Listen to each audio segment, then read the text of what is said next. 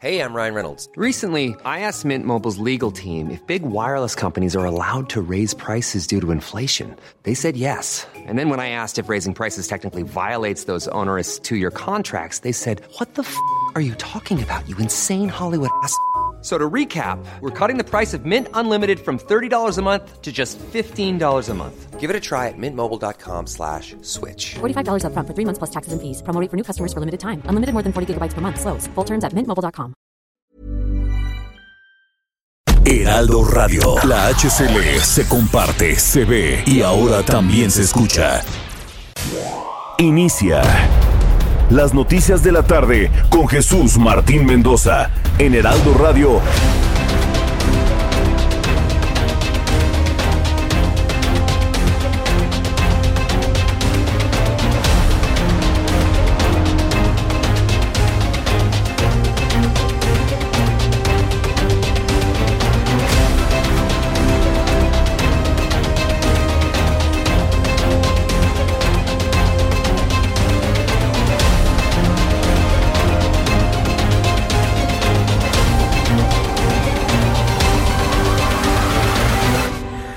Las 6 de la tarde en punto, hora del centro de la República Mexicana. Bienvenidos, muy buenas tardes. Iniciamos el Heraldo Radio.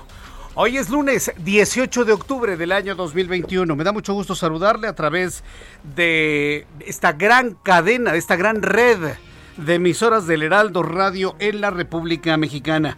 Como siempre le digo, súbale el volumen a su radio que le tengo la información más importante, lo más destacado hasta este momento.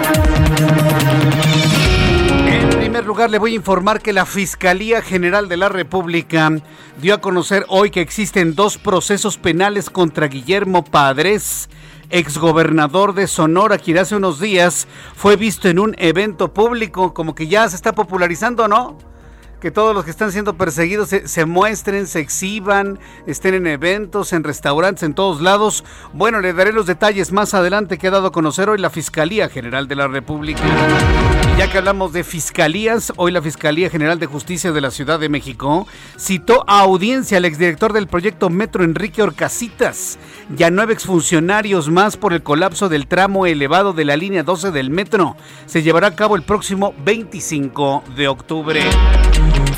John Kerry, representante del gobierno de Joe Biden, todos recordamos a John Kerry, inclusive fue presidenciable, fue uno de los hombres que buscaron en su momento la Casa Blanca. John Kerry, representante del gobierno de Joe Biden para combatir el cambio climático, evaluó el programa Sembrando Vida.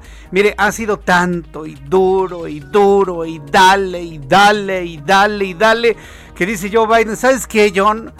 Ve a México, hombre, ve allá a Palenque, hombre, échate un discurso y a ver cómo, cómo le das la vuelta a ese asunto, ¿no? Pues ahí viene John Kerry, ¿no? Con una paciencia de santo. Bueno, pues vino aquí a México para evaluar el programa que tanto quiere el presidente, que se vuelve emblemático para usarlo como estrategia de campaña política. Claro. Y digo que se debería seguir el ejemplo de AMLO porque es un proyecto que cuida el medio ambiente y que piensa en las necesidades de las personas. Pero John Kerry jamás dijo si lo van a aceptar, jamás dijo si lo van a aplicar, jamás dijo si le van a dar dinero. Es decir, prácticamente dijo todo y al mismo tiempo nada. Le voy a platicar de esto más adelante aquí en el Heraldo Radio. Mientras tanto, la Cámara de Diputados aprobó en lo general y en lo particular el dictamen de miscelánea fiscal 2022. Ahora pasará al Pleno para su discusión y aprobación. También le tendré los detalles y lo que más ha llamado la atención es la eliminación de gastos y de dinero para ayudar a organizaciones civiles. También informo que el senador de la República, Ricardo Monreal, afirmó que no cederá las presiones de Facebook, de Twitter, de TikTok y no retirará la iniciativa de reforma para regular a estas redes sociales y proteger a los usuarios. Este lunes el gobierno del presidente estadounidense Joe Biden pidió de manera formal a la Corte Suprema de los Estados Unidos bloquear una ley de Texas que restringe severamente el aborto. Mientras tanto, la Agencia Europea de Medicamentos, la EMA, informó que ha iniciado el análisis y la evaluación de la vacuna contra COVID-19 de Pfizer y BioNTech para su aplicación en niños, pero verdaderamente niños, es decir, entre 5 y 11 años de edad. Son las 6 de la tarde con 4 minutos. Vamos con nuestros compañeros reporteros urbanos, periodistas especializados en información de ciudad. Daniel Magaña, ¿en dónde te ubicamos esta tarde? Adelante. Vamos con mi compañero Daniel Magaña, quien nos tiene toda la información de la vialidad a esta hora de la tarde. Adelante, Daniel. Ahí estás. Adelante, Daniel, estás al aire.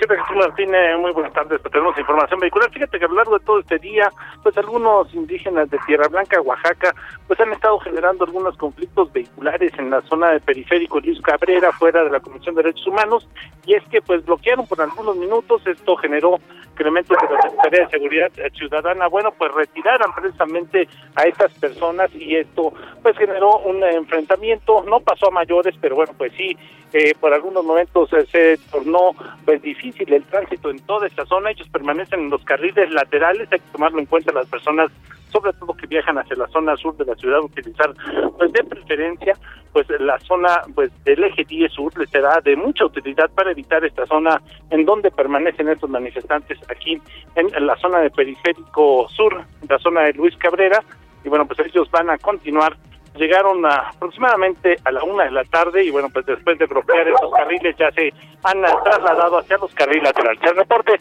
continuamos atentos. Muy buena tarde. Gracias por la información, Daniel Magaña. Un saludo con mucho gusto a Javier Ruiz, esta hora de la tarde en este lunes. Adelante, Javier, buenas tardes. Excelente tarde, Jesús Martín. Y justamente nosotros tenemos información vial de la zona norte de la Ciudad de México poco a poco comienza a incrementarse la zona de automovilistas sobre el circuito interior, al menos para quien se desplaza de la zona del eje 1 el eje 2 norte y para quien desea llegar hacia la glorieta de la raza. En sentido opuesto, en general, el avance es mucho más aceptable. En carriles centrales se superan los 50 kilómetros por hora, solo hay que moderar la velocidad para evitar alguna infracción. En lo que corresponde a la avenida de los insurgentes, también con buen avance vehicular todavía, al menos del circuito interior, para quien desea llegar al eje 4 norte, de la avenida Euskal o más adelante para continuar a Montevideo. El sentido opuesto en general también la circulación es favorable, únicamente hay algunos rezagos llegando al eje 2 norte por la luz roja del semáforo, pero superando ese punto en general la circulación todavía es bastante aceptable y finalmente el eje 1 poniente la avenida Guerrero con asentamientos provocados por la operación de semáforos a partir de la calle de Luna y para quien desea llegar hacia la torre del Carayito. De momento, Jesús Martín, es el reporte que tenemos. Muchas gracias por esta información, Javier Ruiz. Estamos atentos, hasta luego, buenas tardes. Estamos atentos, que te vaya muy bien. Vamos con mi compañero Alan Rodríguez, quien nos tiene más información de la vialidad. Adelante, Alan. Hola, ¿qué tal Jesús Martín? Amigos, muy buenas tardes. Una recomendación para todos nuestros amigos automovilistas que utilizan en estos momentos la avenida Lorenzo Boturini a partir de la zona del eje 3 Oriente y hasta el cruce con el eje central Lázaro Cárdenas. Tenemos una reducción de carriles, esto por obras que se están realizando. Se trata de la sustitución de banquetas. Y es que dejaron los trabajadores esta tarde un poco de cascajo, el cual está afectando la circulación para todos nuestros amigos que se desplazan hacia el centro de la Ciudad de México. Por otra parte, Avenida Eje Central Lázaro Cárdenas, a partir de Fray Servando y hasta la zona de Garibaldi, con ligeros asentamientos esta tarde únicamente por el cambio de luces del semáforo. Por lo pronto es el reporte de vialidad que tenemos. Muchas gracias por esta información, Alan Rodríguez. Continuamos al pendiente, buenas tardes. Continuamos al pendiente, muy buenas tardes. Ya son las seis de la tarde con ocho minutos hora del centro de la República Mexicana. Vamos a revisar lo que sucedía un día como hoy. Hoy es 18 de octubre. ¿Qué sucedía en México, el mundo y la historia? Abraham Arriola nos informa. Amigos, bienvenidos. Esto es un día como hoy en la historia 18 de octubre. 1519 en Cholula ocurre la matanza de Cholula, la cual había comenzado dos días atrás por parte del conquistador español Hernán Cortés. 1851 en los Estados Unidos se publica por primera vez Moby Dick. 1867 en Estados Unidos se compra a el gobierno de Rusia el territorio de Alaska por unos 7.2 millones de dólares. Además en 1922 se funda la BBC en Londres, Inglaterra. Y por si fuera poco, es el Día Mundial de la Menopausia. También es el Día Mundial de la Protección a la Naturaleza y es el Día Europeo contra la Trata de Seres Humanos. Amigos, esto fue un día como hoy en la historia. Gracias. Muchas gracias, Abraham Arreola, por las efemérides de este día, hoy 18 de octubre de 2021. Vamos a revisar rápidamente las condiciones meteorológicas para las próximas horas. El Servicio Meteorológico Nacional, que depende de la Comisión Nacional del Agua, nos informa sobre lo que habrá de prevalecer durante las próximas horas. En el informe más reciente, el alertamiento es de color naranja, es decir, no tendríamos graves problemas de fuertes lluvias o caída de hielo en absoluto. Frente frío número 4, ondas tropicales 37 y 38, canal de bajas presiones. Lluvias en Veracruz, Tabasco, Chiapas y Oaxaca. Lluvias muy fuertes en Guerrero, eh, un efecto de norte hasta 70 kilómetros por hora Istmo y Golfo de Tehuantepec. En el pronóstico general, bueno, pues el Frente Frío número 4, la onda tropical número 38, ocasionan lluvias intensas en Veracruz, en Tabasco, en Chiapas, en Oaxaca, así como muy fuertes en Guerrero con posibles deslaves e inundaciones. Sí, por increíble que parezca, en el estado de Guerrero va a prevalecer esta condición de intensa lluvia inclusive hasta de caída de granizo para las próximas horas, para que usted lo tome en cuenta. Ya con estos elementos atmosféricos le doy a conocer pronóstico del tiempo para las siguientes ciudades. Amigos que nos escuchan en Acapulco Guerrero. En Acapulco, bueno, si bien en todo el estado de Guerrero está nublado y estará lloviendo, Acapulco con una mínima de 25, una máxima de 32, en este momento mayormente nublado con 29 grados. En Guadalajara, Jalisco, mínima 14, máxima 29, con 27 grados en este momento. En Monterrey, Nuevo León, mínima 14, máxima 28, con 26 en este instante. Amigos de Mérida, Yucatán, mínima 14, máxima 26 con 24 en este, perdón, con 29 en este momento en Mérida. Le dije 26, 34 la temperatura máxima allá en Mérida, Cuernavaca, 14 mínima máxima 26 y aquí en la capital de la República. El termómetro en este momento está en 22 grados, es una temperatura muy agradable a esta hora de la tarde, en tanto no llueva aunque está mayormente nublado, con una mínima mañana al amanecer de 9 grados, va a ser mucho frío para quienes salgan muy temprano, y la máxima 24 grados Celsius.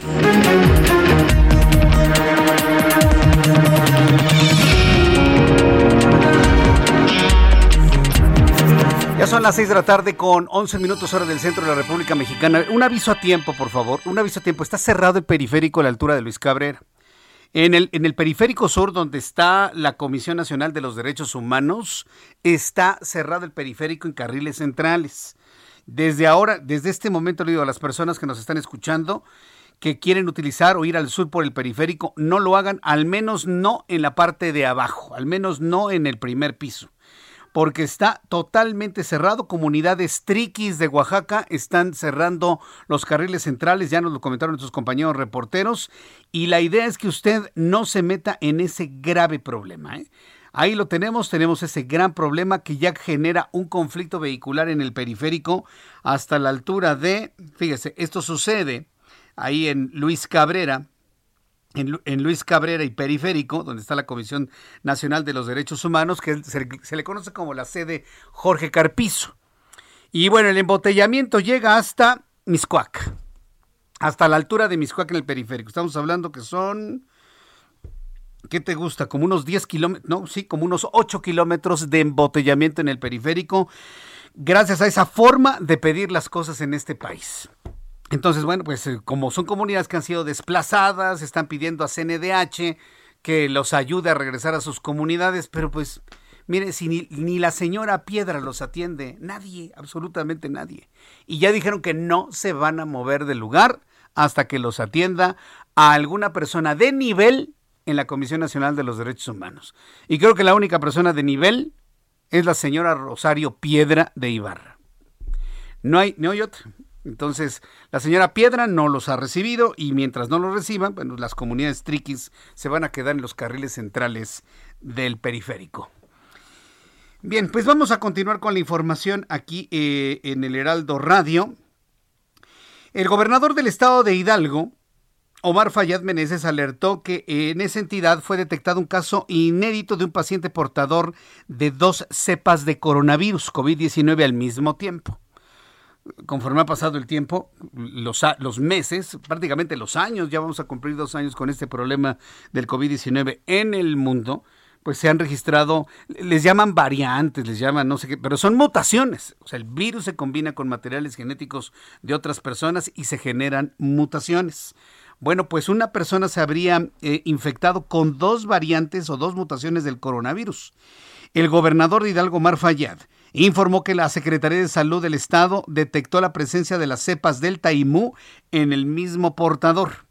En la línea telefónica, el doctor Alejandro Efraín Benítez Herrera, secretario de Salud del Estado de Hidalgo. Estimado doctor Benítez Herrera, me da mucho gusto saludarlo. Bienvenido, muy buenas tardes. Muy buenas tardes, Jesús.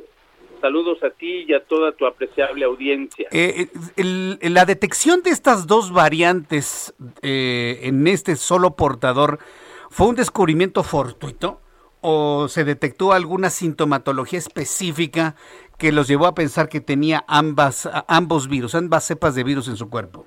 No, no, no. Eh, bueno, fortuito no lo, no lo podría yo calificar así. Nosotros somos uno de los pocos estados en el país que hacemos vigilancia genómica.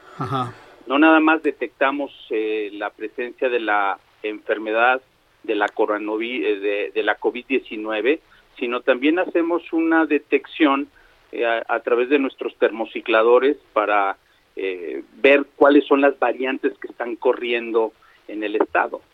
Teníamos originalmente la cepa alfa, después la británica, y empezaron a correr todas estas cepas a lo largo y ancho, no nada más de nuestro estado, sino de toda la República, hasta que finalmente llega la cepa delta, y empieza también a circular por eh, por el mundo, bueno, no por el mundo, por América, la cepa mu, que pues, proviene de Colombia. Entonces, ¿qué pasó aquí? Nosotros hacemos eh, la secuenciación y nos eh, se manifiesta la cepa delta, pero poco, pocos ciclos después de la del estudio del estudio al que sometemos las muestras se manifiesta otro gen que equivale precisamente al gen de la cepa MU. Esto es inédito en el país, aunque ahorita estaba yo ya revisando los reportes eh, nacionales, acaban de reportar una situación más o menos similar en Guadalajara, eh, y en, en, en, Sudamérica ya se reportó coinfecciones en Brasil y en, en Europa se ha reportado en Portugal y también en eh, en España. Bien, es decir, entonces esto que está pasando en Hidalgo, pues a lo mejor no, no era muy común en nuestro país, pero vaya, en otras partes del mundo se ha detectado. ¿Cuál es el protocolo de atención a una persona que tiene dos cepas de, del SARS-CoV-2? Eh, es el mismo, exactamente igual. Afortunadamente este es un hombre joven, sin comorbilidades. La única situación particular es que no estaba vacunado y ah, lo hemos vigilado detenidamente. Dos de sus compañeros de trabajo salieron positivos a coronavirus. Nosotros estamos ahorita corriendo eh, la, la, la, detección de, de las cepas eh, mutantes para ver si también tiene la misma eh, el mismo fenómeno. Correcto, entonces la sintomatología es la misma entonces. Es la misma. Aquí la cuestión es algo muy interesante porque el que tengan dos cepas simultáneas, la gente pensaría, híjole, es una doble, eh, doble problemática. El problema no radica ahí, radica en una situación que los virólogos eh, pues están preocupados porque dos cepas, aunque, aunque la cepa mu es una cepa de interés para la OMS, es decir, no tiene mayor trascendencia, eh, valga el término, a diferencia de la cepa delta, que es una cepa de preocupación, pero las mutaciones que se observan o que se dan de manera, pues prácticamente por antonomasia durante los procesos de replicación o de reproducción del virus, se denominan ventajosas, es una mutación ventajosa para el virus, neutra, que no pasa absolutamente nada, o perjudicial, en donde no solamente hay una ventaja para el virus, sino que genera un prejuicio o perjuicio al, al huésped. Entonces, la problemática aquí y, el temor que tienen los virólogos es que es dos cepas diferentes ataquen de manera simultánea la célula y en ese ataque simultáneo y en el proceso de reproducción intercambien las cepas su propio material eh, genómico, dando por resultado una cepa mutante que pudiera ser ventajosa, neutra o perjudicial. Eso es una de las situaciones que nosotros tenemos que tomar muy en cuenta. y eh, Y esto es una es algo que pues, hay que parar las antenas, a pesar de que vamos eh, en descenso en todo el país, la gente no debe dejar de cuidarse, debe de seguir utilizando el cubrebocas, la sana distancia, evitar los sitios concurridos, lavado frecuente de manos y todo lo que ya se sabe que hay que hacer. Bien, bueno, pues entonces nos vamos a mantener al pendiente. ¿Tuvo contacto con algunas otras personas que pudiesen presentar el mismo cuadro de, de dos cepas distintas? Cuando se nos hizo el reporte, inmediatamente se desplegó la brigada epidemiológica, de vigilancia epidemiológica, eh, nueve contactos hacia el interior de su familia, todos ellos asintomáticos, y se hicieron las búsquedas de los contactos extrafamiliares y es donde se descubrieron a estos dos compañeros de trabajo positivos. Bien, pues eh, secretario, yo le agradezco mucho el que me haya tomado esta comunicación, que nos haya dado información de primera mano. Qué bueno que el hombre se encuentra bien, sin comorbilidades y bueno, pues estaremos atentos de más información que se genere sobre ello. Doctor Benítez Herrera, muchas gracias por tomar la comunicación esta tarde. A tus órdenes, Jesús Martín, y cuídense mucho todos. Vamos a cuidarnos todos usando el cubrebocas, la sana distancia, el estornudo de etiqueta, manteniéndonos en casa, no confiándonos con los semáforos verdes, ¿no cree usted, doctor? Yo creo que esto, esto que acabas de decir es crucial. Esto genera una perspectiva de riesgo distorsionada. Así es la gente piensa ya se acabó esto y no. Inclusive hay que leer las letras chiquitas del semáforo verde que dice bajo riesgo. Es decir, hay un riesgo existente. Sí, pero pues ya sabe cómo, cómo es la política sobre las enfermedades, ¿no? El semáforo es más político que, epidemiológico, desde mi punto de vista. No sé usted cómo lo vea. Eh, este, vamos a dejarlo. No, no se quiere meter en camisa de once varas, secretario. bueno, le mando un fuerte abrazo. Ya estaremos platicando y nos vamos a cuidar todos. Muchas gracias. Hasta luego, que le vaya muy bien. Bueno, pues es el doctor Benítez Herrera. Dice, no, mejor yo ya ni opino, ¿no? Pero es que sí, mire, lo platiqué con Alejandro Macías en el Heraldo Televisión y me dijo exactamente lo mismo. Lo mismo. Y el doctor lo acaba de decir la semaforización crea una falsa expectativa de que esto ya se terminó. Pues claro que no.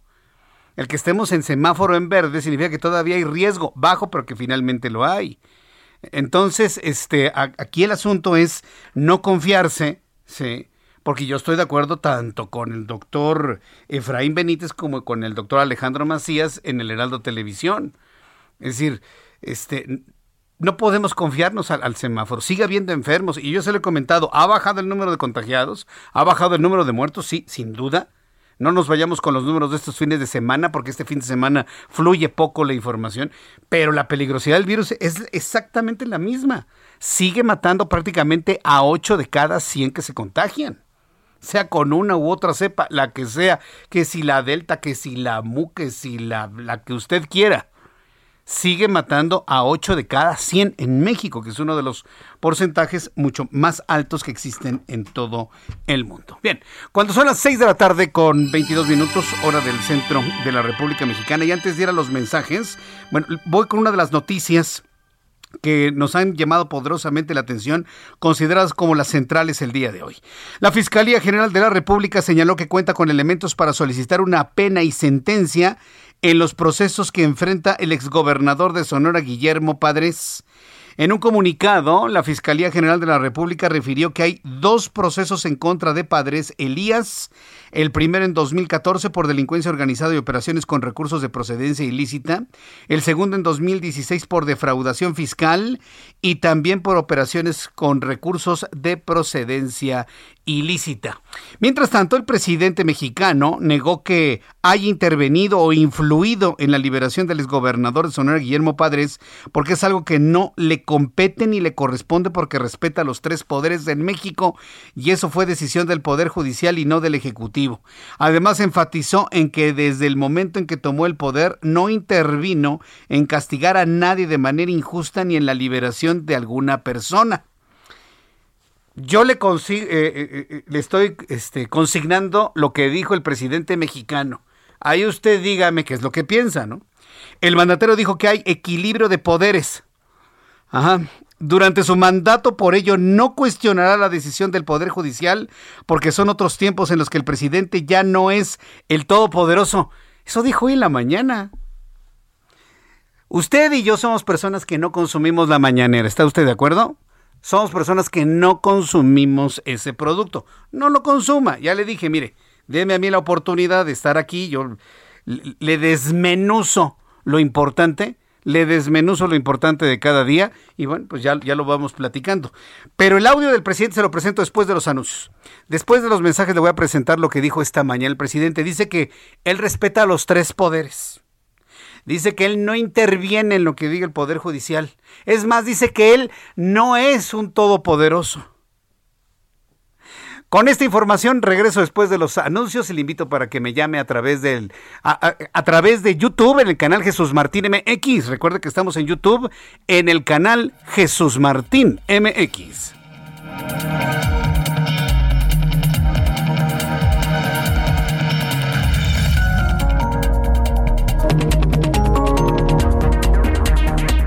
Escuchas a Jesús Martín Mendoza con las noticias de la tarde por Heraldo Radio, una estación de Heraldo Media Group. Heraldo Radio.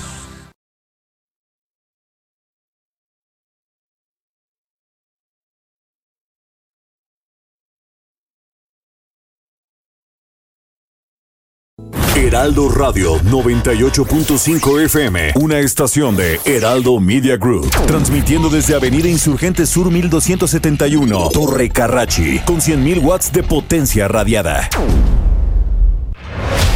Escucha las noticias de la tarde con Jesús Martín Mendoza. Regresamos. Muy buenas tardes, amigos del Heraldo Radio. Qué gusto saludarlos. Vamos a platicar en este momento con la nutrióloga María Teresa Tusein Villa. ¿Cómo estás, María Teresa? Hola, buenas tardes, Mónica. Muy bien, gracias. Qué gusto, saludarte. a ti. Muchas gracias. A ti, a todo tu auditorio. Por supuesto. Pues vamos a entrar de lleno en materia. Qué importante es saber qué comer para aumentar la masa muscular. Pues sí, te platico. El aumento de masa muscular es un proceso largo que requiere esfuerzo y constancia, tanto en la rutina de actividad física como en la alimentación. Esta última debe aportar cantidades adecuadas de proteínas, carbohidratos, así como incrementar la energía para ajustarse a las necesidades del ejercicio y del crecimiento muscular. Un incremento de 250 a 450 gramos de músculo por semana es una meta razonable que se propongan para iniciar este, este proceso. Ok, ¿qué debe contemplar la alimentación para lograr esto que nos estás comentando? Es muy importante los alimentos que vamos a seleccionar que sean con un alto valor nutritivo y energético. Te voy a platicar algunas de las recomendaciones principales, como incorporar en las colaciones eh, verduras, agregando aderezos saludables o quesos bajos en grasa. Consumir frutas frescas o en forma de jugos, licuados o agregarla al yogur. Preferir cereales de grano entero, pasta y arroz integral. Y las proteínas, pues realmente son las protagonistas en esta ganancia de masa muscular y estas se pueden cubrir al consumir carnes magras como pollo, pescado y carne roja baja en grasas. Además, incorporando frijoles, lentejas o soya en las comidas, así como frutos secos o crema de cacahuate en las colaciones. Y por supuesto, una mención especial la tienen los lácteos semidescremados, el queso y yogur bajo en grasa. María Teresa Toussaint, ¿por qué los lácteos que estás mencionando en este momento tienen una mención especial en cuanto al consumo de esas proteínas? Claro, realmente son muy importantes ya que los lácteos son altos en proteínas de fácil digestión y contienen aminoácidos como la leucina, que se ha asociado positivamente con la construcción de masa muscular. Es por eso que varios suplementos son elaborados a base de suero de leche. Además, algunos lácteos fermentados tienen bacterias probióticas que aportan beneficios a la salud, como el lactobacillus casei shirota, convirtiéndolos en lácteos y alimentos funcionales que mejoran la digestión. Y como conclusión, ¿qué podríamos decir para lograr un aumento de masa muscular? ¿Qué es necesaria qué, además de la constancia en la actividad? Bueno, es muy importante eh, para este aumento de masa muscular el consumo de proteínas, incorporar también carbohidratos, la rutina de actividad física y bueno, desde luego los lácteos son muy importantes ya que contribuyen a esta ganancia muscular. Además, amigos, incluir en la alimentación diaria Yakult 40 LT con más de 40 mil millones de lactobacillus casei chirota vivos, que bueno, ya escuchamos a la nutrióloga, nos pueden ayudar a mantener la salud de la microbiota, mejor dicho, intestinal, y estimular el buen funcionamiento del sistema inmunológico que, que tanto estamos hablando de él últimamente, ¿no, eh, María Teresa? Claro, en esta temporada pues es muy importante fortalecer el sistema inmunológico y un dato muy interesante es que más del 50% de este sistema inmunológico de nuestro sistema de defensas está precisamente en el intestino. Entonces hay que ayudar al equilibrio de la microbiota intestinal con el consumo de probióticos como el lactobacillus casei shirota. Muy bien, pues ya lo saben amigos del Heraldo Radio, a incluir en nuestra dieta diaria lactobacillus casei shirota vivos. Muchas gracias a la nutrióloga María Teresa Tusein Villa por esta importante charla que tuvimos aquí en el espacio de Jesús Martín Mendoza. Al contrario, un gusto estar con ustedes. Gracias a ti. Bueno, pues en este momento regresamos contigo, Jesús Martín Mendoza, a las noticias. Gracias.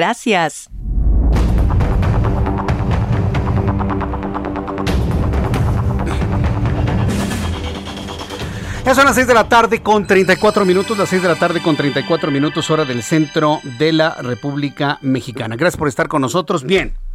Entonces le decía hace unos instantes, súbale el volumen a su radio. Muchas personas se quedaron así como que picadas, ¿no? Porque hoy el presidente de la República, sobre el caso de Guillermo Padres, negó que lo haya liberado. Dice que él no interviene con el Poder Judicial, que él es totalmente respetuoso de los tres poderes. Dice que él no es un todopoderoso que él no es un todopoderoso y bueno, que debe presentarle el audio de lo que dijo hoy por la mañana el presidente de México. Somos respetuosos de la decisión del Poder Judicial, es parte de los cambios. Desde que soy presidente no he intervenido para que se castigue a nadie de manera injustificada ni he intervenido para liberar a nadie. Yo no establezco relaciones de complicidad con nadie. No era un asunto de mi competencia. Bueno, Es que hay, ahora sí, división y equilibrio de poderes. ¿Y, y, sabe qué es lo que a mí en lo personal me da más coraje? Escuchar a estos disque reporteros pusilánimes o de memoria corta, como usted quiera llamarlos, dice el presidente, yo no he intervenido en la liberación de nadie. ¿Y de Ovidio? Hasta él mismo lo reconoció. Yo di la orden de liberar al joven o se iban a perder más vidas. O sea, el presidente mexicano tiene memoria corta. Y hoy dijo que él no ha intervenido para liberar a nadie. ¿Cómo no? Él mismo reconoció que le dio la orden al ejército de liberar a Ovidio Guzmán. sus argumentaciones, por eso yo no veo la mañanera. hacemos el trabajo aquí de, desmenuzarlo para presentárselo a usted, pero de verdad es, increíble, ¿no? Y no existe un reportero que le haya dicho, presidente, oiga, usted liberó a Ovidio, usted dio la orden, usted lo reconoció en ese mismo lugar. A ver qué hubiera dicho. No, la pregunta, sí, sí, sí, cómo no, sí, sí. Le tienen un miedo para preguntarle bueno, si ellos no lo hacen, bueno, lo ponemos aquí. Sí, claro que sí ha intervenido. Intervino con el ejército. En ese caso, vaya usted a saber otros, ¿no? Pero bueno, finalmente fue lo que comentó el día de hoy. Esperemos que se mantenga en su palabra de no intervenir en esos casos. Bien, cuando son las 6 de la tarde con 37 minutos, hora del centro de la República Mexicana, vamos a otro asunto. Mire, se está discutiendo en la Cámara de Diputados, pues el paquete económico, ¿no? Y sobre todo la ley fiscal. Y he, invitado a Salomón Chertoriski, quien es el presidente del Consejo Consultivo Ciudadano Nacional de Movimiento Ciudadano, eh, sobre lo que ha ocurrido el día de hoy en torno a la legislación sobre el impuesto sobre la renta y las deducciones de, donativos. Estimado Salomón Chertoriski, me da mucho gusto saludarte en el Heraldo Radio. Bienvenido, estimado Salomón. ¿Cómo estás? Estimado Jesús Martín, este, pues con enorme gusto siempre de saludarte a ti, a tu auditorio, tener la oportunidad de charlar y pues estoy aquí, estoy aquí en San Lázaro, este, estamos en medio de, de, de, esta discusión, este, como bien dices, eh, y cómo, pues cómo es esto, ¿no? Que te va ganando la coyuntura. El viernes, este, platicábamos de hablar de apenas la agenda de salud que se estaba presentando aquí en el Congreso, y en efecto, pues hoy la coyuntura nos lleva a que estamos en medio de la ley de ingresos. A ver, y en esta ley, impuestos sobre la renta, deducciones a donativos, ¿cómo quedó finalmente la discusión? ha trascendido que la oposición se ha visto con manos cortas en este asunto. A ver, platícanos, por favor. Pues, pues, pues, pues no son manos cortas, son votos cortos. Ah, este, es una forma de decirlo, ¿no? ¿Pero qué? ¿A poco el PRI se fue con los de la casa de este, enfrente o cómo? No, no, no, no, no, acuérdate que en, en, a ver, primero, este, apenas se discutió en lo general y en lo particular en la Comisión de Hacienda. A partir de que se dictamine la Comisión de Hacienda va al Pleno y ahí ya discutiremos y pues este pues seguiremos el, el, debate. Pero pues déjame decirte este compartirle al auditorio este por lo menos en Movimiento Ciudadano desde un principio hemos estado tratando de argumentar por qué nos oponemos a muchos de los cambios entre ellos al que tú mencionas al artículo 151 que pretende reducir el monto eh, que se puede deducir por una persona física en materia de donativos y el gran impacto que esto tendría en muchas organizaciones de la sociedad civil serias que se dedican a hacer un trabajo noble, este generoso eh, y que pues se manejan además con total transparencia. Eh, lo hemos dicho, lo hemos argumentado, este, lo defendimos hoy en, en, en la comisión, este, pero me temo, Jesús Martín, que hay muy poca, para no decir nula, disposición al, diálogo, a la posibilidad de argumentar, de decir, a ver, ¿en qué no estás de acuerdo? A ver, déjame escucharte, ¿por qué no estás de acuerdo? Mira, te presento los números, los argumentos, mis preocupaciones. Entonces me responden. No, no hay eso, Jesús Martín, hay, hay, hay, hay pues una búsqueda de aprobar lo que se envía desde el Ejecutivo sin, sin cambiarle una sola coma y pues la verdad es que pues ya pues parece oficialidad de partes en lugar de realmente ser un parlamento en donde se pueda discutir. Sí, alguna vez lo mencionó Ricardo Monreal que él no iba a permitir en el Senado que fuera una oficialidad de partes, pero en los hechos, finalmente en el caso de la Cámara de Diputados lo es. ¿A poco no hay posibilidad de convencer a algún grupo de disidentes de Morena a, a no aprobar lo impresentable, Salomón? Hijo, eh, eh, a ver, ha habido discusiones en donde claramente, claramente, Jesús Martín, lo que se está votando es a todas luces anticonstitucional. Es decir, que cuando se vaya a tribunales se va a echar para atrás y aún con la claridad de, de la anticonstitucionalidad, pues este pues se vota en bloque.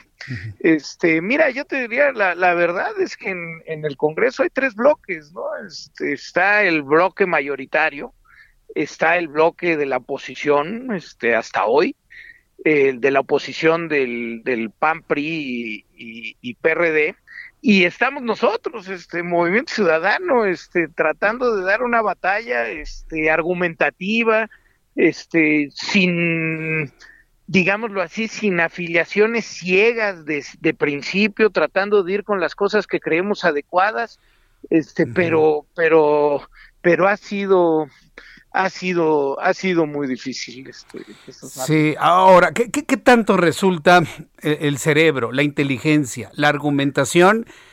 Ante pues la orden que viene, acabamos de escuchar al presidente que dice que él respeta a los otros poderes, pero me queda clarísimo que viene una orden desde el Ejecutivo para que no le muevan ni un punto ni una coma las propuestas que vienen desde ahí. ¿De qué sirve argumentar, de qué sirve ponerle inteligencia si del otro lado mayoritario pues lo, lo, palomean como viene, Salomón? Así es que, y te voy a decir una cosa que es todavía, creo yo, más... Eh, eh, digamos, más, más, más, lamentable. Más triste, ¿no? Esto, que, que hay cosas que están bien. ¿no? Es decir, en, en, en, el paquete económico hay cosas que están bien, Jesús Martín. que, que, que no podría argumentar a favor este, la, la, la simplificación fiscal que se está proponiendo, este, se ve con buenos ojos, eh, eh, hay, hay, hay algunos espacios en, en los mismos criterios generales de este paquete en donde coincidimos con, con mucho de lo presentado, este, en el presupuesto hay incrementos en algunos rubros que vemos bien, eh, es decir, en un espíritu que existiera de diálogo constructivo. Es, claro que se podrían apoyar cosas que, pues, pues, están bien, ¿no, Jesús Martín?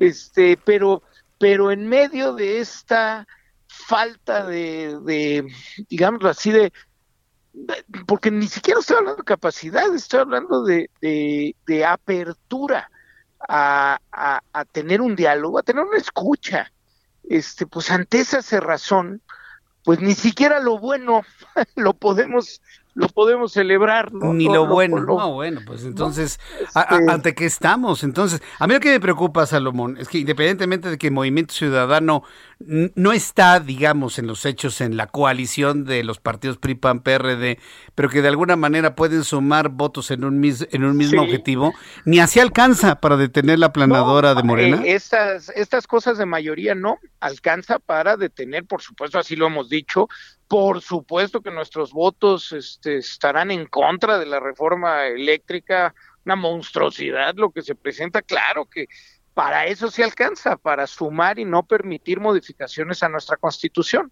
Pero para, para leyes ordinarias, eh, pues la mayoría, la mayoría simple es este, es suficiente. Y, y, pues en esos casos, insisto, pues ni siquiera el diálogo, Jesús Martín. Y, y en serio, eh, te digo, el diálogo en dos vías, vaya. Este, imagínate que, que, que, el Ejecutivo manda una reforma para, para avanzar hacia un sistema de salud como el de Dinamarca y, y, están los elementos bien puestos, pues ¿cómo me voy a oponer, Jesús Martín? Pues claro que acompañaría una propuesta del Ejecutivo en ese sentido. Este, pero ni siquiera hay espacio para este poder poder estar en el diálogo. Entonces, pues mira, vamos a dar la batalla con todo en comisiones, va a ser ahora más intenso ya que se instalaron las comisiones, pues van a haber diálogos y discusiones seguramente mucho más intensas y yo aspiro este enriquecedoras, este Jesús Martín, este bueno, bueno, pues no sé, pues está, tan, tan difícil. Esto. ¿Cómo quedó finalmente lo de las deducciones? Porque, mira, tú, tú, sabes que pertenecemos a grupos que hacemos donaciones, apoyos, aportes a través de las escuelas, a través de organizaciones, a través de la iglesia. Ahora, ¿cuánto va a ser el porcentaje? Mira, se, no, se queda este como venía la propuesta original en comisiones, no ha pasado al pleno. Todavía hemos inscrito varios este, reservas. Este Movimiento Ciudadano tiene específicamente una reserva a ese tema. Este, entonces todavía no pasa al pleno, entonces ahora sí te diría, todavía no ha quedado. Pero este si, lo que sucedió en la comisión de, Hacienda es un es, es de alguna manera el, el, de lo que va a venir, este pues fue este eh, 24 16 0 este 24 a favor eh, 17 en contra este cero abstenciones. Este y quedaba como estaba. Este que como estaba digo para no aburrir al auditorio pero más o menos lo que es es antes había la posibilidad de deducir hasta el 7% de tus ingresos totales en donativos. Ahora se elimina ello y eh, hay un monto máximo que puedes deducir y los donativos entran a ese monto máximo de todo lo demás, ¿no? Este seguros médicos, este colegiatura en un porcentaje, etcétera, etcétera, etcétera. Vaya asunto. Bueno, pues esperaremos todavía esta esta discusión, ¿no? Que apenas que apenas está dando, ¿no? Sí, sí, este ahorita debe de iniciar ya la discusión en el pleno. Este seguramente se va a ir hasta hasta tarde eh, hasta, hasta entrada, pues bien, la, la, noche el día de hoy. Y pues muy probablemente seguiremos discutiendo este mañana pasado este y, bueno ojalá ojalá haya receptividad. Insisto es solo para escucharse Este, no, no, no, no pretendemos, por lo menos en el Movimiento Ciudadano, no, no pretendemos que, que a todos nos den la razón o que en todos estén de acuerdo con nosotros, pero que por lo menos haya la apertura a escuchar un argumento diferente eh, y rebatir ese argumento en sus términos, con sus criterios, con su evidencia.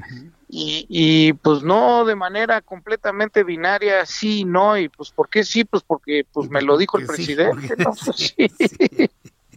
no, Bueno. Este, pero aquí vamos a dar la batalla con todo, Jesús Martín, este, con todo, con todo lo que se Pues, pueda, y por lo va- menos vamos a dar e informando al público Salomón digo Pues para que la sí. gente también vaya normando criterio sí en, la- Claro. en las tomas de decisiones que habrán de venir no Por supuesto, creo que eso es fundamental, vaya. Fundamental, claro. Este, creo que, que, que son de los espacios como el tuyo, pues donde puede venir un poco más de presión cuando pues cuando se quieren hacer este a, a ver, ya no digamos locuras, ¿no? Eh, cuando se quieren hacer cosas que no son tan convenientes para la mayoría o para grupos específicos, ¿no? Este, co- como es esto, aquí hay varios sectores económicos que pueden ver mermada su competitivi- competitividad y pues ahí estamos tratando de argumentar, este, insisto, ojalá y haya espacio para escucharnos. De eso se trata un parlamento, pues, pues de hablar, ¿no? De hablar. Pues sí, de, de par- pero cu- cuando los otros tienen la boca cerrada por miedo na- y nada más aprueban, levantan el dedito, pues está, el parlar está muy complicado, mi querido Salomón, pero bueno. Se vuelve más difícil, Más pero difícil. mira, eh, Jesús Martín, estas cosas no son de un solo día. Eh, sabemos que la historia eh, es de, de- de reiteraciones y, y bueno, pues como bien dices, vamos por lo menos dejando los argumentos a favor o en contra de las cosas Sí. para que la gente se pueda generar un criterio de dónde estuvieron sus representantes y qué papel jugaron. ¿Cómo los va a juzgar la historia? Quisiera ver los Pues sí. libros de historia de entre 50 Pues o sí. 60 años, ¿eh? para ver cómo se va a calificar todo este periodo. Pero bueno, ya tendremos oportunidad de irlo construyendo, mi querido Salomón. Oye, qué gusto me dio eh, platicar contigo aquí en el programa. El público también muy, muy eh, entusiasta, mandándote saludos a través de nuestras plataformas. Eh, volveremos a platicar en una oportunidad futura, Salomón, si tú me lo permites. Platicamos No, de hombre, yo- política, yo- de asuntos legislativos Sí, sí, y de lo que Mira, traigas, me ¿no? va a tocar, fíjate, yo voy a presidir la, la comisión de movilidad. Ah, ok. Este, estaré como secretario en la comisión de salud Ajá. y eh, estoy en la comisión de presupuesto. Entonces, eh, eso y pues hay muchos temas. Entonces, la oportunidad que nos das de poder estar dialogando e informando, pues va a ser nuestra responsabilidad. Eh, pues a- así lo hacemos, mi querido Salomón. Te envío un fuerte abrazo, como siempre. Sabes Igual- que esta es tu casa. La verdad es que disfruté mucho todo esto. Digo, aunque las noticias no son muy buenas, pero vaya, charlar contigo nos queda muy claro cómo van las cosas ahí en el Congreso. Te envío un fuerte abrazo, mi querido Salomón, y estamos listos para la próxima.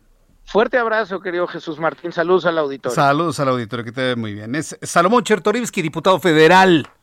Ahí está en las comisiones donde va a participar. Se salió, fíjese lo que hizo. Se salió del pleno, porque está la discusión en este momento. Se salió del pleno para tomar la llamada telefónica del Heraldo y poder platicar con usted que se encuentra en el otro lado de la radio, donde usted me está escuchando en cualquier parte del país y a través de las plataformas digitales. Cuando uno se encuentra a legisladores comprometidos con sus electores, con la ciudadanía, se toma unos minutos, sale del pleno para poder explicar en un programa de noticias como el nuestro lo que está sucediendo allá adentro, es lo que debemos estar observando, como le dije a Salomón, en las futuras tomas de decisiones. En las futuras tomas de decisiones. Es nuestra obligación, vaya, es, es, es, es lo, lo, lo, moral, lo ético que tenemos que hacer, estar bien informados para una correcta toma de, de, de decisiones en el futuro. Bueno, cuando son las 6 de la tarde con 52 minutos hora del centro de la República Mexicana, en otras noticias que... En otras noticias que le quiero compartir aquí en el Heraldo Radio, bueno, te- te- tenemos varias, bueno, voy por partes. La Fiscalía General de la República acusará a Enrique Peña Nieto, a Videgaray y a Naya de delincuencia organizada. ¿Sí? Es- esto por lo menos lo está transmitiendo o lo está de alguna manera publicando eh, la plataforma que se llama Milenio. Le voy a dar el crédito a ellos, ¿no? Finalmente son los que han manejado esta información desde la Fiscalía General de la República. De acuerdo con este medio de comunicación, la FGR, la Fiscalía General de la República, busca imputar el delito de delincuencia organizada a Enrique Peña Nieto. Mire, debe estar Enrique Peña Nieto preguntándose, ¿y el acuerdo? Porque se fijan, estos tres años ni siquiera lo han tocado absolutamente para nada. Parece que del tiempo de Felipe Calderón brincamos a esta administración. Bueno, pues le van a echar el guante a Enrique Peña Nieto, así como a 16 actores políticos como Luis Videgaray, Ricardo Naya, que bueno, ese ya lo sabemos, entre otros quienes fueron denunciados por Emilio Lozoya como parte de la trama de sobornos de la constructora brasileña Oderbrecht. A ver, pregunta, ¿todavía hay alguien que le crea a Emilio Lozoya? Después de que lo vimos comiendo su zapato pequín ahí en... Tenía el plato vacío Jesús Martín y me va a gritar por ahí alguien, ¿no? Tenía, ya había terminado de comer sus dumplings, ya. Pues sí, ya había terminado de comérselo así con los dos palitos. Y cuando usted va a los... A ver, ahí les va, este, para los que no han ido a algún restaurante lujo, cuando usted inmediatamente termina un platillo, inmediatamente se lo quitan. Tiene un mesero prácticamente como guardaespaldas que le está cambiando cubiertos, le está cambiando platos y pues no tenía nada en el plato. Pues no, en esos restaurantes es difícil ver un plato con residuos de comida, porque inmediatamente se los están cambiando. Entonces, ¿alguien le cree todavía a Emilio Lozoya? Digo, levante la mano quien diga que es un... Ay, Ángel, no, no, no te burles, no te aproveches de mi nobleza. Dice Ángel que él sí le cree a Emilio Lozoya. No, bueno. Hasta el momento el Ministerio Público de la Federación solo ha acusado a los involucrados en este caso de los delitos de lavado de dinero, asociación delictuosa, cohecho, tal como ocurrió con el ex candidato presidencial Ricardo Anaya, el exdirector de Pemex Carlos Treviño, el ex senador panista Jorge Luis Lavalle, únicos imputados a la fecha por la denuncia de Lozoya. ¿Todavía hay alguien que crea todo este montaje? ¿Todavía hay alguien que crea este montaje? Vamos a ir a los anuncios. Al regreso, le tengo un resumen con las noticias más importantes, eh, números de COVID y mucho más. Regresamos. Escuchas a Jesús Martín Mendoza con las noticias de la tarde por Heraldo Radio, una estación de Heraldo Media Group. Heraldo Radio 98.5 FM, una estación de Heraldo Media Group, transmitiendo desde Avenida Insurgente Sur 1271, Torre Carrachi, con 100.000 watts de potencia radiada. Heraldo Radio, la HCL se comparte, se ve y ahora también se escucha. Escucha las noticias de la tarde con Jesús Martín Mendoza. Regresamos.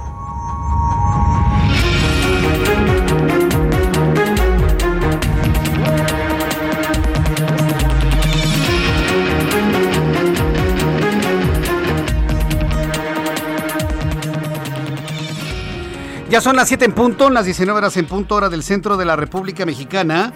Le presento un resumen con las noticias más importantes en el Heraldo Radio. Hoy murió a los 84 años Colin Powell, exsecretario de Estado de los Estados Unidos en tiempos de George Bush el influyente político que también fue presidenciable, muchos lo visualizaban como presidenciable, murió a los 84 años a consecuencia de una infección por COVID-19. Hay que decirlo, él ya tenía cáncer, luchaba contra un mieloma múltiple que por cierto es una enfermedad, una enfermedad que ataca al sistema inmunológico, al sistema linfático. Bueno, pues Colin Powell ya estaba vacunado con su cuadro completo de vacunas, aún así se contagia y muere pero muere a consecuencia de los efectos del cáncer sobre el cuerpo de un disminuido Colin Powell. Le tendré más detalles de esto más adelante aquí en el Heraldo Radio. En entrevista con nuestra emisora de noticias hace unos instantes, Alejandro Efraín Benítez, titular de la Secretaría de Salud en Hidalgo, declaró que la preocupación de los virólogos sobre la infección simultánea de dos cepas de COVID-19, como lo son la Delta, la MU, radican en que las variantes del virus combinen su material genético dentro de una persona infectada y se genera una mutación más riesgosa, ventajosa o inclusive perjudicial.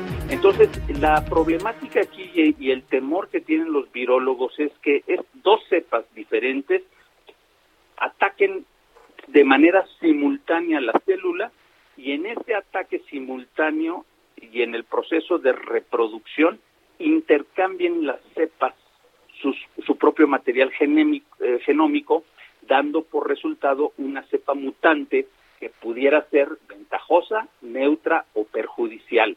Eso es una de las situaciones que nosotros tenemos que tomar muy en cuenta.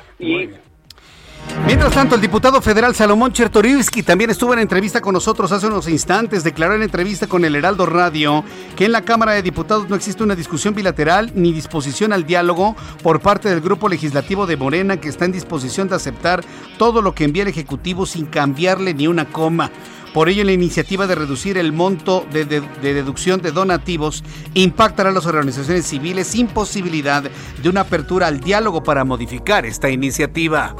Este, pero me temo, Jesús Martín, que hay muy poca, para no decir nula, disposición al, al diálogo, a la posibilidad de argumentar, de decir, a ver, ¿En qué no estás de acuerdo? A ver, déjame escucharte. ¿Por qué no estás de acuerdo? Mira, te presento los números, los argumentos, mis preocupaciones. Entonces me responden.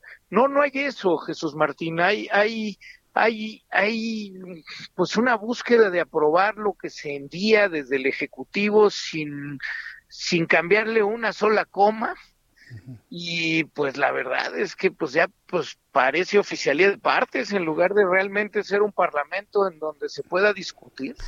Pues finalmente esto es lo que lo que dijo Salomón Chertorivsky, es lo que ha comentado Salomón Chertorivsky en este programa de noticias. Son una oficialidad de partes. Lo que Ricardo Monreal dijo hace tres años que no sería legislativo, bueno, pues finalmente lo es. Mientras tanto, le informo que este miércoles 18 de octubre, la Secretaría de Salud informó que en México acumula 284.477 muertes por coronavirus. De ese total, 96 fallecimientos fueron reportados en las últimas 24 horas. Estamos al aire en el Heraldo Radio en toda la República Mexicana. Yo soy Jesús Martín Mendoza.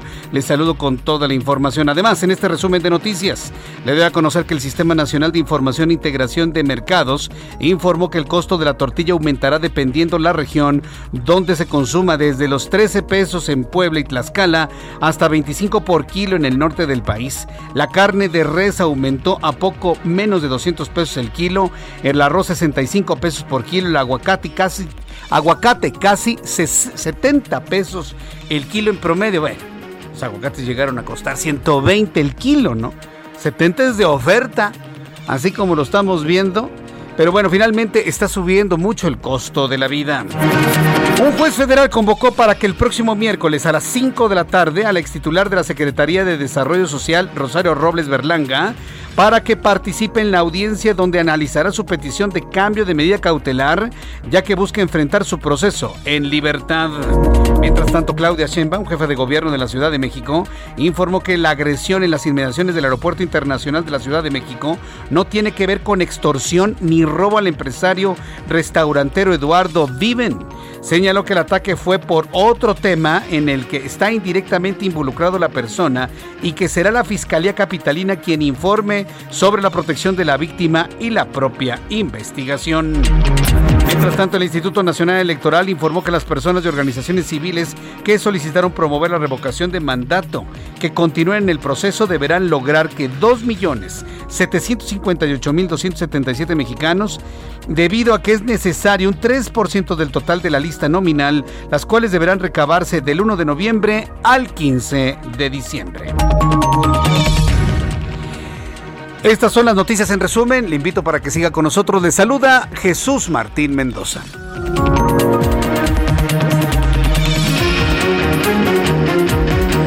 Ya son las 7.6, las 7.6, hora del centro de la República Mexicana. Mire qué interesante nota esta del INE, ¿no? Que ha informado que las personas y organizaciones que solicitaron promover la revocación de mandato, todo este asunto que nos podría costar 3.800 millones de pesos en marzo, tienen que lograr 2.758.277 firmas, este, que es el 3% del total de la lista nominal del 1 de noviembre al 15 de diciembre, en seis semanas. En seis semanas, 2.758.277. Ahora me entiende por qué pidieron que las firmas sean en papel porque así ponen a una bola de bots firmados y órale, fírmale, ¿no? Y ahí como te salga la firmita, en lo que lo coteja el INE, a ver si es cierto que coincide la firma con una credencial para votar. Desde mi punto de vista sería mucho más verificable de cualquier tipo de trampa que sea a través de una aplicación. Pues claro, en donde se pueda subir el número de la credencial para votar o se puede escanear y nada de que en papelitos. ¿Se acuerda lo que ha pasado con algunos? ¿Se acuerda lo que pasó con el Bronco cuando fue candidato a la presidencia de la República? Ah, bueno, ah, bueno. Pero bajo el argumento de, es que no todos tienen celular. No, es que las aplicaciones nada más cubren al 10% de la población. Mentira redonda. Actualmente está prácticamente cubierto el 80% de la población con celulares y con aplicaciones. Pues piensan que la gente es tonta en México y no sabe utilizar los celulares. Claro que sí. Entonces, ¿se da cuenta? Imagínense, en seis semanas, como dice la ley electoral, van a poder juntar casi 3 millones de firmas. Ahora entiendo por qué quieren que sea en papel. Ahora lo entiendo todo. Y no a través de una aplicación en donde sería mucho más fácil verificar la autenticidad de quien participa, de manera digital. Pero bueno, cada quien, a ver, a ver cómo lo resuelven. ¿eh? Ya estaremos viendo todos los escándalos que ya nos conocemos. Ay, que esas firmas no son. Y que se inflaron cajas. Y van a llegar así con sus cajas llenas de papel, ¿no? En tiempos donde no debemos contaminar usando papel.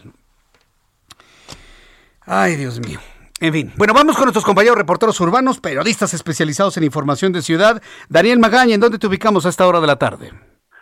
¿Qué tal, Jesús Martínez? Muy buenas tardes. Bueno, pues ya prácticamente se han eh, pues retirado estas personas que estuvieron manifestándose a lo largo de esta tarde en las dimensiones de pues la Comisión de Derechos Humanos en la zona de Luis Cabrera y Periférico Sur prácticamente pues han quedado rezagos vehiculares importantes para quien se desplaza de la zona de Barranca del Muerto, de San Antonio en dirección hacia Camino a Santa Teresa, así que bueno, pues hay que tomarlo en cuenta. El eje 10 sigue siendo una buena opción, este tramo de pues, San Jerónimo para poder trasladarse hacia la zona de la Avenida de los Insurgentes Sur, o bien las personas que utilizan a través de pues esta vía poder acceder hacia la zona de Ciudad Universitaria, si usted, bueno, pues ya rebasa esta zona pues de problemas vehiculares, el avance a lo largo del anillo periférico sur pues es mucho mejor para desplazarse ya también hacia la zona de hospitales o bien incorporarse un poco más adelante hacia la avenida Renato Leduc. El reporte de Jesús Martín. Muy buena tarde. Muchas gracias por la información, Daniel Magaña. Continuamos. Javier Ruiz, ¿en dónde te ubicamos, Javier? En la calzada de Guadalupe, Jesús Martín, donde ya tenemos bastantes eh, problemas viales, al menos para quien se desplaza del Paseo de la Reforma y para quien desea llegar al circuito interior o más adelante para continuar hacia la zona del eje 3 norte, la avenida Noé el sentido opuesto, es decir, la cantera de los misterios, también ya con avance complicado y lento, una vez que se deja atrás la zona de cantera, la avenida Montevideo, y eso para quien desea llegar al circuito interior, superando el circuito en general, la circulación sí mejora en dirección a los ejes 1 y 2 al norte, y finalmente la avenida de los insurgentes, también ya comienza a incrementarse la aforo de automovilistas, rezagos una vez que se deja atrás el circuito interior, y para quien desea llegar al entronque con la avenida Eúscaro, o más adelante para continuar al paradero del metro. Indios Verdes, el sentido opuesto de insurgentes, el avance es mucho más aceptable, únicamente algunos problemas en los laterales para cruzar la zona de Montevideo, pero en general el avance todavía es constante. De momento, Jesús Martín, es el reporte que tenemos. Muchas gracias por esta información, Javier Ruiz. Estamos atentos. Buenas tardes. Hasta luego, muy buenas tardes. De la capital de la República nos vamos hasta el Estado de México con Leticia Ríos. Algunos vecinos del Chiquihuite presentaron documentos falsos para obtener apoyo económico. Ay, de verdad, no se vale. Estamos perdidos en este país. Adelante, Leticia, gusto en saludarte. Buenas tardes, Jesús Martín. Te saludo con mucho gusto. Pues así es, lamentablemente, eh, pues en esta situación de emergencia también se han registrado algunos abusos. Resulta que el padrón de los afectados por el desgajamiento del Cerro del Chiquihuite deberá depurarse debido a que existen inconsistencias importantes. Entre el 10 y 13% de las 281 familias que recibieron el primer apoyo económico por 5 mil pesos para el pago de una renta por parte del gobierno municipal presentaron documentos falsos para obtener dicho beneficio y actuaron con dolo, aseguró el presidente municipal Raciel Pérez Cruz. En sesión de cabildo, el alcalde señaló que además algunas personas han declarado que no han recibido apoyos, a pesar de que se tiene documentado que sí se les entregó. Dijo que se tienen identificadas a cinco personas que están manipulando a los vecinos para solicitar esta ayuda económica con documentos prestados.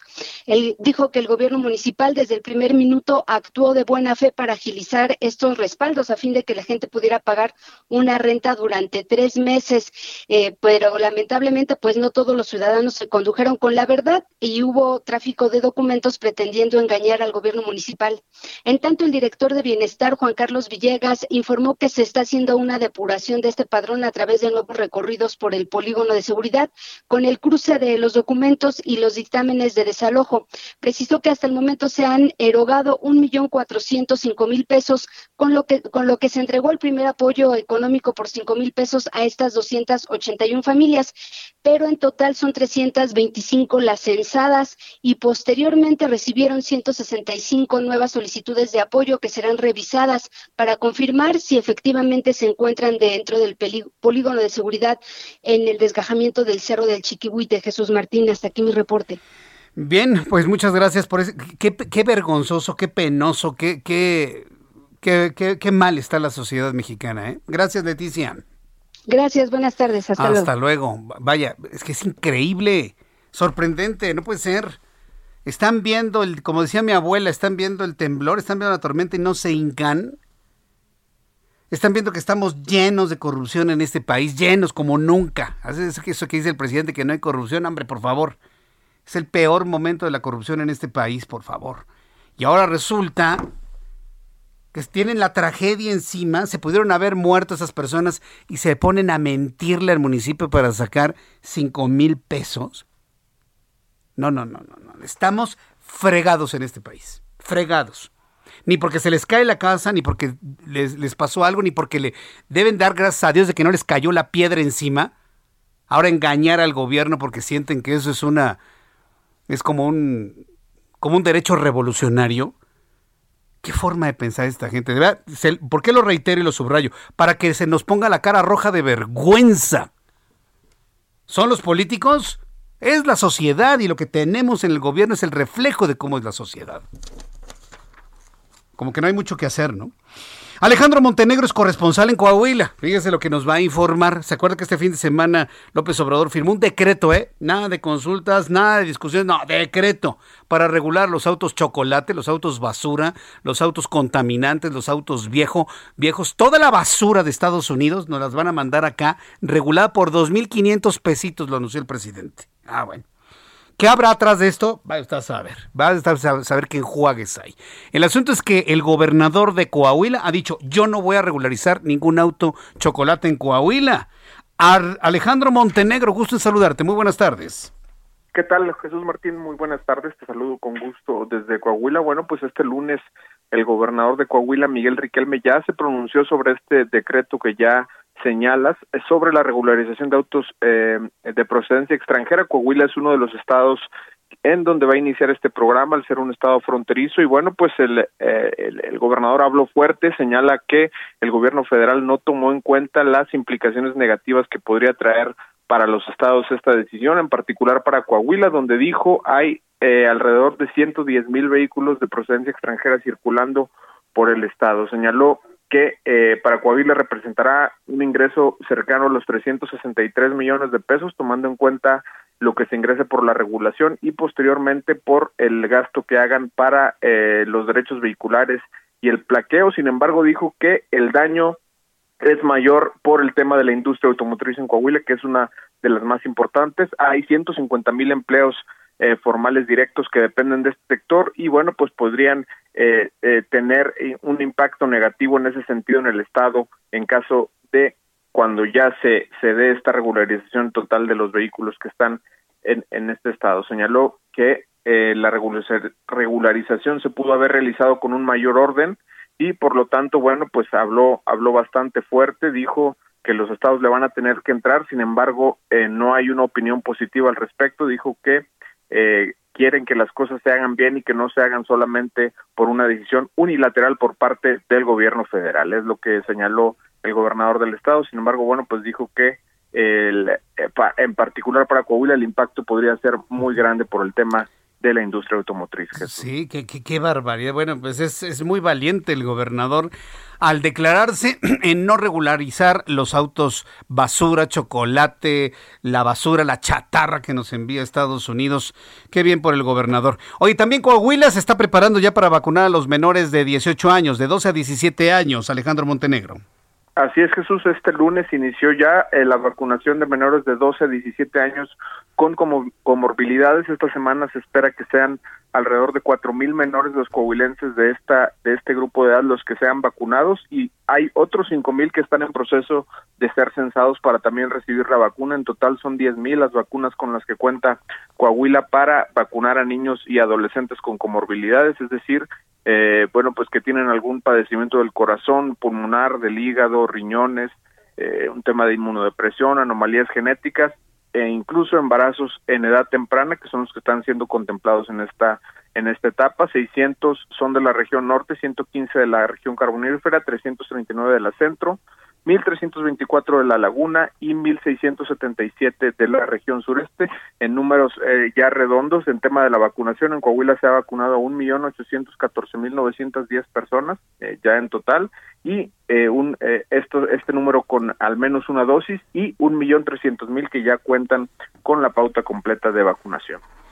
Correcto, bueno, pues muy interesante cómo se está realizando allá. Bueno, pues Coahuila en el centro de la noticia el día de hoy. Alejandro Montenegro, muchas gracias por la información y que tengas muy buenas tardes. Igualmente, Jesús, muy buenas tardes. Gracias, que te vaya muy bien. Bueno, pues muchos temas allá en Coahuila. A mí el que más me llama, sí, la vacunación es importantísima porque ya están vacunando, digo, sí, también se vacunó un grupo de, muchachos, de niños eh, amparados, pero ya con comorbilidades en automático, nada de que se les va a negar la vacunación. Y en el asunto de los autos chocolates, mire, un gobernador que dice simple y sencillamente no voy a regularizar ningún chocolate en Coahuila. Eso es lo que necesitamos. Eso precisamente. Reacciones así, donde se defienda, pues en este caso, la industria automotriz. ¿Sabe la cantidad de trabajo a familias mexicanas que da la industria automotriz? Y las industrias paralelas. No, no, no. Es, impensable, se trata de proteger eso finalmente. Bueno, son las 7 con 19, 19 horas con 19 minutos, hora del centro de la República Mexicana. Saludo a mi corresponsal, a nuestra compañera, mi compañera Charbel Lucio, reportera, corresponsal en Morelia, Michoacán. Adelante, Charbel, ¿qué información nos tienes? Jesús Martín, buenas noches. Así es, resultado de un ataque armado eh, perpetrado contra los asistentes de un bar en Morelia, seis personas fueron asesinadas, así lo confirmó la Fiscalía General del Estado. Esta agresión ocurrió la madrugada de este lunes en el bar Cantina La 25, ubicado sobre la avenida Enrique Ramírez de la Colonia Las Américas, una zona eh, pues muy transitada de la capital michoacana. El informe policial indica que aproximadamente a las 4.30 horas eh, llegaron a Cantina La 25 hombres armados que cometieron este ataque contra un grupo de personas que convivían eh, afuera del lugar. Ellos iban saliendo de este establecimiento pese a que el bar ya debía de estar cerrado en ese horario. Y bueno, tras este ataque se solicitó a los servicios de emergencia su presencia para eh, brindar auxilio a seis personas lesionadas. Corporaciones de seguridad y paramédicos se trasladaron al lugar y encontraron en el exterior a tres personas sin vida. Otras cinco se encontraban gravemente lesionadas eh, se supo que una sexta víctima sobreviviente se retiró del sitio a bordo de un vehículo particular y los cinco lesionados fueron llevados a un hospital privado pero tres de ellos no lograron sobreponerse a las lesiones y perdieron la vida apenas unas horas después. Este hospital, que se localiza a escasos metros del bar donde ocurrió la agresión, en este momento se encuentra custodiado por personal de la Fiscalía General del Estado y de la Guardia Nacional. Y te comento también, Jesús Martín, en redes sociales eh, ya circula un video de este ataque. Son imágenes realmente muy fuertes donde se observa cómo en menos de un minuto llega un comando a bordo de tres vehículos y lanzaron indiscriminadamente los balazos que eh, pues dejaron a estas seis personas sin vida. Muy lamentable lo que está pasando en Michoacán. Jesús Martín, le seguiremos informando sobre este caso. Muchas gracias por la información, Charbel. Lucio, gracias por esta información desde Morelia, Michoacán. ¿Cuánto el reloj marca? Las 7.21, las 7.21 hora del centro de la República Mexicana. Le presento toda la información de economía y finanzas con Héctor Vieira. La Bolsa Mexicana de Valores cerró la primera sesión de la semana con una pérdida del 0.21%, equivalente a 112.35 puntos, con lo que el índice de precios y cotizaciones, su principal indicador, se ubicó este lunes en 52.686.03 unidades en una jornada con pérdidas en los sectores de salud y consumo. En Estados Unidos, Wall Street cerró con balance mixto ya que el Dow Jones retrocedió 36.15 puntos para ubicarse en 35.258.61 unidades. Por su parte, el Standard Poor's ganó 15.09 puntos, que lo colocó en 4.486.56 unidades. En tanto, el Nasdaq sumó 124.47 puntos para llegar a 15.021.81 unidades. En el mercado cambiario, el peso mexicano se recuperó 1.26% frente al dólar estadounidense, al cotizarse en 20 pesos con 10 centavos a la compra y en 20 pesos con 32 centavos a la venta en ventanilla. El euro, por su parte, se cotizó en 23 pesos con 59 centavos a la compra y 23 pesos con 70 centavos a la venta. La Comisión Nacional del Sistema de Ahorro para el Retiro informó que durante septiembre los trabajadores del país retiraron 1.896 millones 200 mil pesos de sus cuentas de Afores, por lo que el monto de retiros parciales en lo que va del año llegó a 16.258 millones 300 mil pesos. El vicepresidente del Comité de Estudios Económicos del Instituto Mexicano de Ejecutivos de Finanzas, Marco Correa, advirtió que la legalización de los autos importados conocidos como chocolate afectará la generación de empleos formales en la industria automotriz legalmente establecida, lo que agudizará la crisis que vive actualmente. El Consejo Coordinador Empresarial advirtió que las declaraciones de funcionarios sobre la reforma eléctrica del presidente ponen en grave riesgo la Constitución y las leyes, al señalar que reformar la ley con base en la ideología y manipulación de los distintos sectores de la ciudadanía es totalmente inaceptable. El Banco de México informó que durante agosto el financiamiento automotriz se ubicó en 115.564 millones de pesos, lo que representa una reducción del 13.1% con respecto al cierre del mismo mes de 2020, cuando el monto llegó a 132.988 millones de pesos, lo que significa la mayor caída desde 2011, año en que comenzó a registrarse este indicador. Informó para las noticias de la tarde Héctor Vieira. Muchas gracias. Gracias Héctor Vieira por la información de economía y finanzas. Ya son las 7.23, las 19 horas con 23 minutos, hora del centro de la República Mexicana. Bien, mire, sobre... Usted y yo nos comunicamos a través de diferentes plataformas. Evidentemente la radio en toda la República Mexicana, del Heraldo Radio. Por supuesto a través de a, través de nuestra plataforma de YouTube, en el canal Jesús Martín MX. Estamos comunicándonos a través de Twitter. Twitter ha sido una plataforma muy, muy inteligente, muy importante. Dicen que Facebook es más que Twitter. Yo pienso que son ecosistemas completamente distintos. Sí, un Twitter es para los amigos, este, el, el, Instagram para mostrar lo felices que somos en la vida, aunque no sea cierto.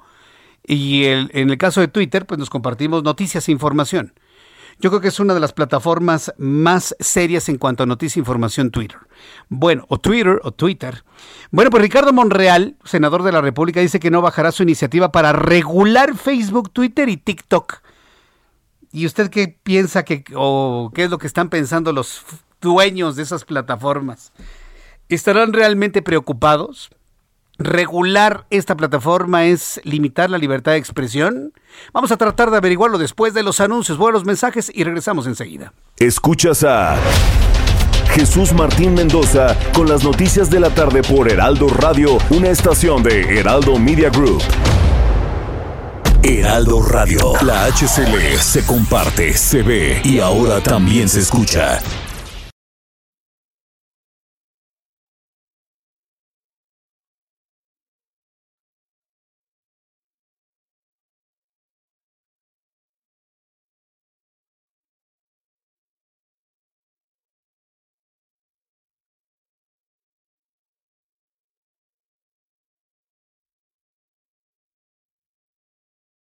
Heraldo Radio.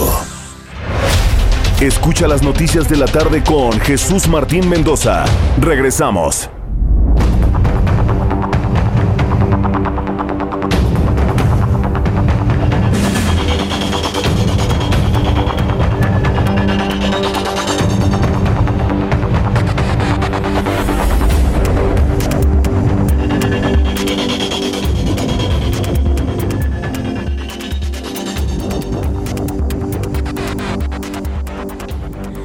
Ya son las siete y media, las 19 horas con 30 minutos, hora del centro de la República Mexicana. Estamos en Jesús Martín MX en YouTube y en las plataformas del Heraldo Radio transmitiendo nuestro programa de noticias.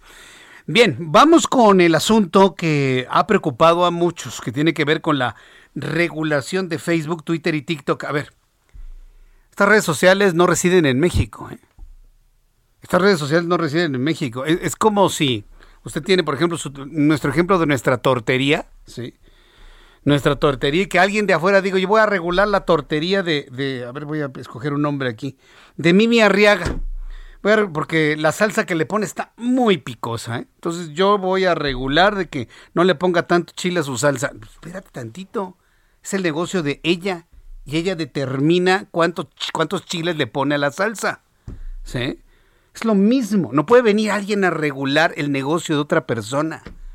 No puede venir a decir alguien, ¿sabes qué? Voy a regularte porque no, no me gusta cómo estás haciendo tus, tus automóviles, hablando de la industria automotriz. Quiero que no le pongas cinturones de seguridad. Ay, no, pues espérate tantito, no vienes aquí a decirme cómo hago yo mi negocio. Nosotros de una manera libre contratamos, contratamos una, contratamos, nos adherimos a un contrato lo hacemos de manera libre, en algunos casos hasta se paga el pertenecer a una red social. Estamos contratando un servicio. Entonces imagínense ante lo que estamos. ¿no? Muchas cosas son interesantes de Ricardo Monreal en, todo lo que ha sido la política, pero esto de pretender regular, simple y sencillamente yo quisiera ver la cara de, de Mark Zuckerberg. Sí, sí, senador, cómo no, regúleme lo que usted quiera. Ajá. Sí, ahorita lo van a hacer. Entonces, ¿por qué, ¿por qué le digo esto? Porque esto es pirotecnia, no lo van a poder lograr, no lo van a poder este, regular de ninguna manera, hombre. Es, un asunto de libertad esencial, elemental, las redes sociales.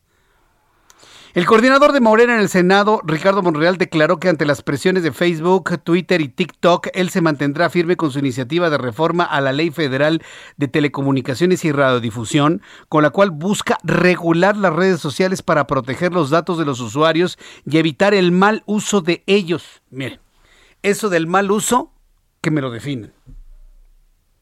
¿Qué es un mal uso? ¿Un meme en donde todos nos morimos de la risa de la clase política? ¿Eso es un mal uso? Para eso están hechas. A ver, don Ricardo Monreal, senador, usted y yo nos conocemos. No se equivoque. ¿Sabe para qué sirven las redes sociales? Para el entretenimiento. Twitter ha sido una plataforma que se ha enfocado más hacia, hacia una plataforma de información, pero en general, inclusive Twitter, son plataformas de entretenimiento. Es un entretenimiento. Sí. Como que siento que las están tomando demasiado en serio, ¿no? ¿Alguien quiere verificar una información? Se viene usted a los medios eh, formales de información, que es la radio, la televisión, la prensa escrita y la web. En el caso del Heraldo Media Group. Usted lee algo en internet y sabe que usted viene para acá, al Heraldo, y aquí le confirmamos la información. O sea, finalmente, por mucha influencia que tenga una red social, la forma de verificar la información es a través de los medios de comunicación formales. Oiga, Jesús Martín, ¿es cierto lo que están diciendo en las redes sociales? Y aquí verificamos, confirmamos o desmentimos. Pero darles este carácter, así de, de esa importancia, de que, para que no sean mal usadas, perdón, pero son de entretenimiento. Y un meme de cualquier actor de la política es puro entretenimiento, no tiene otro objetivo. Si alguien se siente ofendido, bueno, pues este es problema del que se siente ofendido. Simplemente no se le hace caso y ya. Evitar el mal uso, así como proteger la libre expresión. Proteger la libre expresión, así como están, está muy garantizada nuestra libre expresión. ¿eh? El senador de la República, Ricardo Monreal, considera que la regulación de estas plataformas digitales es importante porque es un tema fundamental para la vida del país. Agregó que con la iniciativa busca reforzar la investigación contra violaciones a la privacidad por parte de las redes sociales para vender datos a empresas de publicidad. Ya hay un, este, ahora resulta que nadie va a poder hacer un negocio dentro del entretenimiento que significan las redes sociales. Dice que van a hacer una investigación contra las violaciones a la privacidad por parte de las redes sociales para vender datos a empresas de publicidad.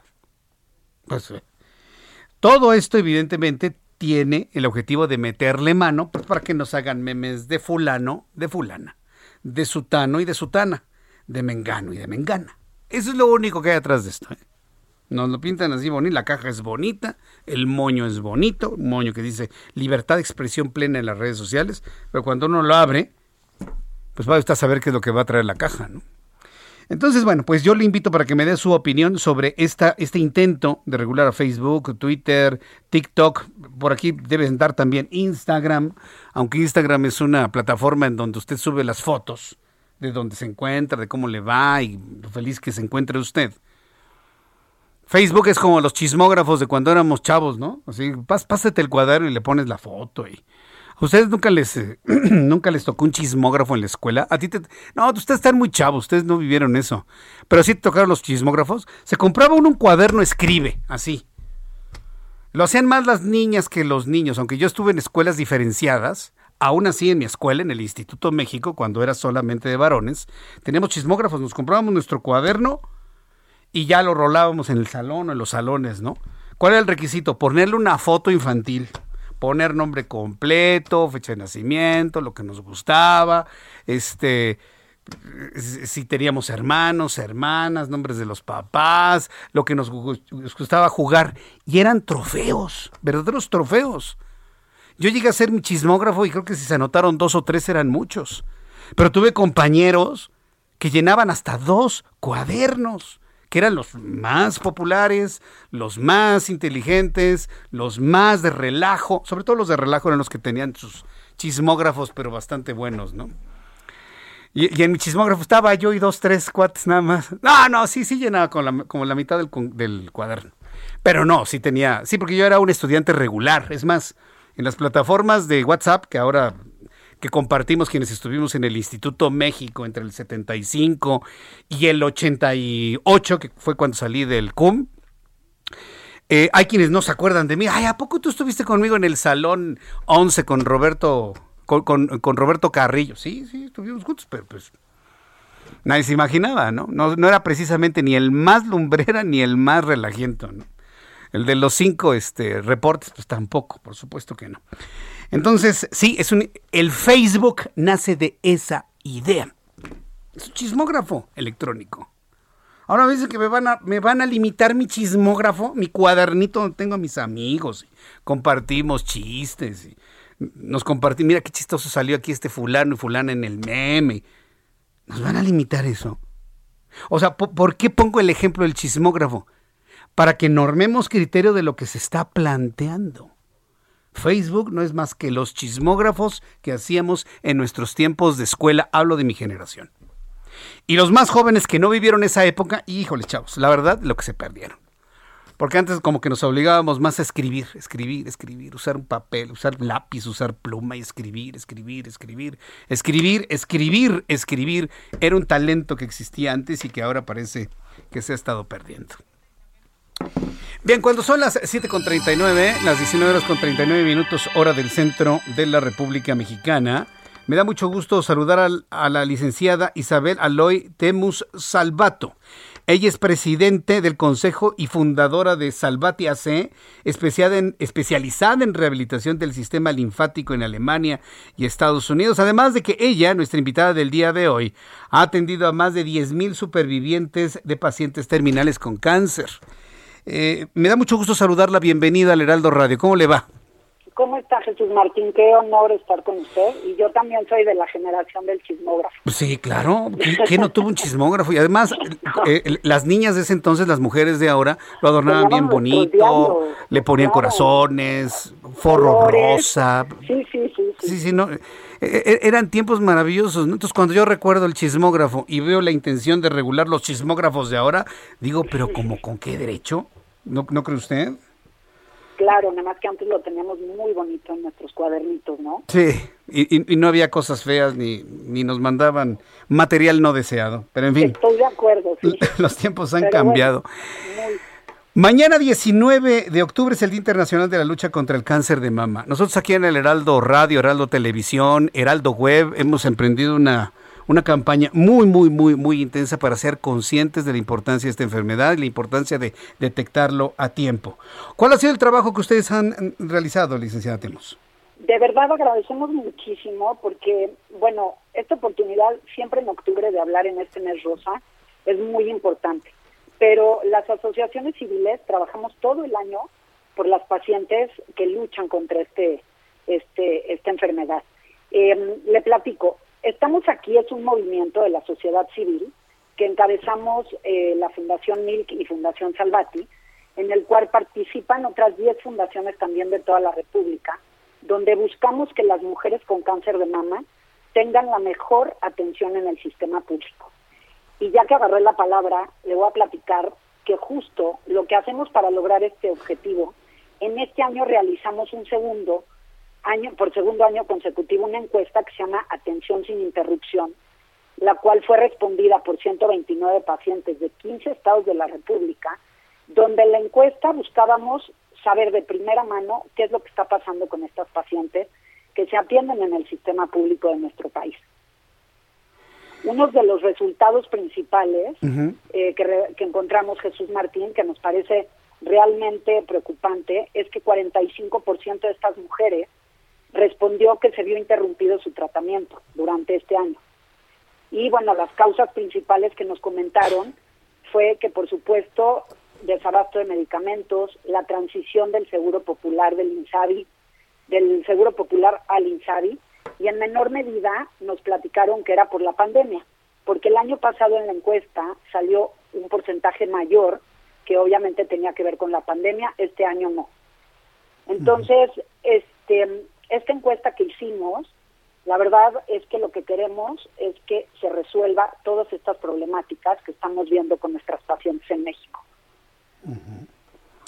Pues a mí, a mí, me parece que es muy interesante esto y yo me quedo pensando en, en, los recursos económicos, licenciada, los recursos económicos en el dinero, sobre todo si tomamos en cuenta que en la presente administración muchos esfuerzos de fondos, fideicomisos prácticamente han desaparecido. Ya no hay un apoyo como se vivía antes para personas con estos padecimientos. ¿Cómo se resuelve esa problemática, la del dinero? De hecho, de hecho hablando de eso, otro dato muy importante que arroja en la encuesta, es que imagínense, 76% de las pacientes que respondieron la encuesta y sus familias han tenido que pagar de su bolsillo para obtener tratamientos, estudios, análisis, entre otras cuestiones, ¿no? Entonces, como sociedad civil, no queremos que ningún paciente tenga que pasar por una situación como esta y por eso queremos trabajar en equipo y hacer lo que es parte de nuestra responsabilidad, ¿no? Porque tenemos todos que poner la parte que nos toca.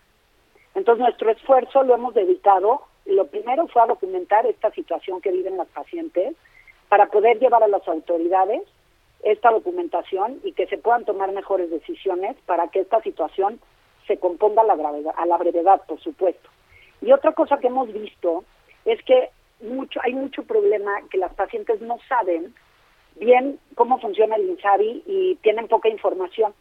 Entonces tenemos un esfuerzo muy grande con un número 01800 para que las pacientes sepan cómo navegar en el sistema de salud y también cómo acceder al derecho a la salud. Bien, pues, eh, eh, ¿cuál, es esa forma de contacto? ¿En dónde las personas interesadas pueden conocer más información sobre ello, licenciada? Miren, la, la forma más fácil, de hablando de lo que decíamos del chismógrafo, en Facebook y en Twitter nos pueden localizar como Salvati AC eh, o como milk.org.mx y también en Twitter arroba milk-mx y arroba salvati.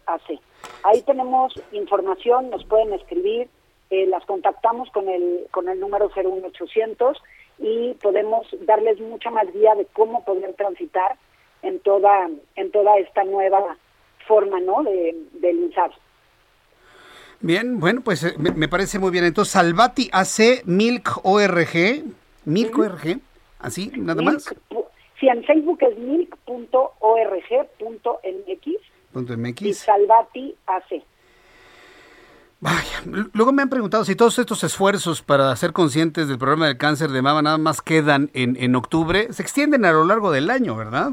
Totalmente, nosotros tenemos eh, todo el año, todo el año trabajamos eh, no solo individualmente cada asociación civil, sino también nos estamos agrupando en movimientos donde trabajamos todo el año con información, con encuestas, con eh, hacemos realmente también hacemos estamos ahorita con este trabajando también eh, con las mujeres para para pues para obviamente no solo reducir y detectar a tiempo el cáncer de mama y sino también saber qué es lo que está pasando ahorita tenemos eh, una colaboración directa por ejemplo con la alcaldía Iztapalapa eh, y estamos trabajando justamente con todas las mujeres de esa alcaldía para pues poder que sepan no solo cómo detectarlo, sino también una referencia directa y que puedan llegar lo antes posible a su atención. Bien, pues Isabel Aloy Timus Salvato, muchísimas gracias por este tiempo para el auditorio del Heraldo Radio. deseamos que todos estos esfuerzos verdaderamente cristalicen en, en salvar a muchas, muchas mujeres. Y bueno, pues estamos en comunicación en oportunidad futura. Muchísimas gracias por este tiempo. Gracias, Jesús Martín, y gracias porque todos se suman. Estamos trabajando todos en equipo. Todos, exactamente. Este es un gran equipo. Muchas gracias. Sí, muchas gracias a usted. Que le vaya muy bien. Hasta luego. Ella es la presidenta del Consejo y fundadora de Salvati AC. Búsquelo así, Salvati AC. En, eh, lo pone en el Google, en un motor de búsqueda y le va a aparecer. Especializada en rehabilitación del sistema linfático en alemán en Estados Unidos, Isabel ha atendido a más de 10.000 sobrevivientes y pacientes terminales de cáncer. Uy, cuántas cosas se han hablado sobre el cáncer. Ha sido un tema que a lo largo de estos, pues, ¿qué le puedo platicar? 30 años, tengo 33 años en el medio. Sí, y, de conducir y hacer entrevistas, bueno, ya hasta perdí la cuenta, mejor ya ni me pregunte.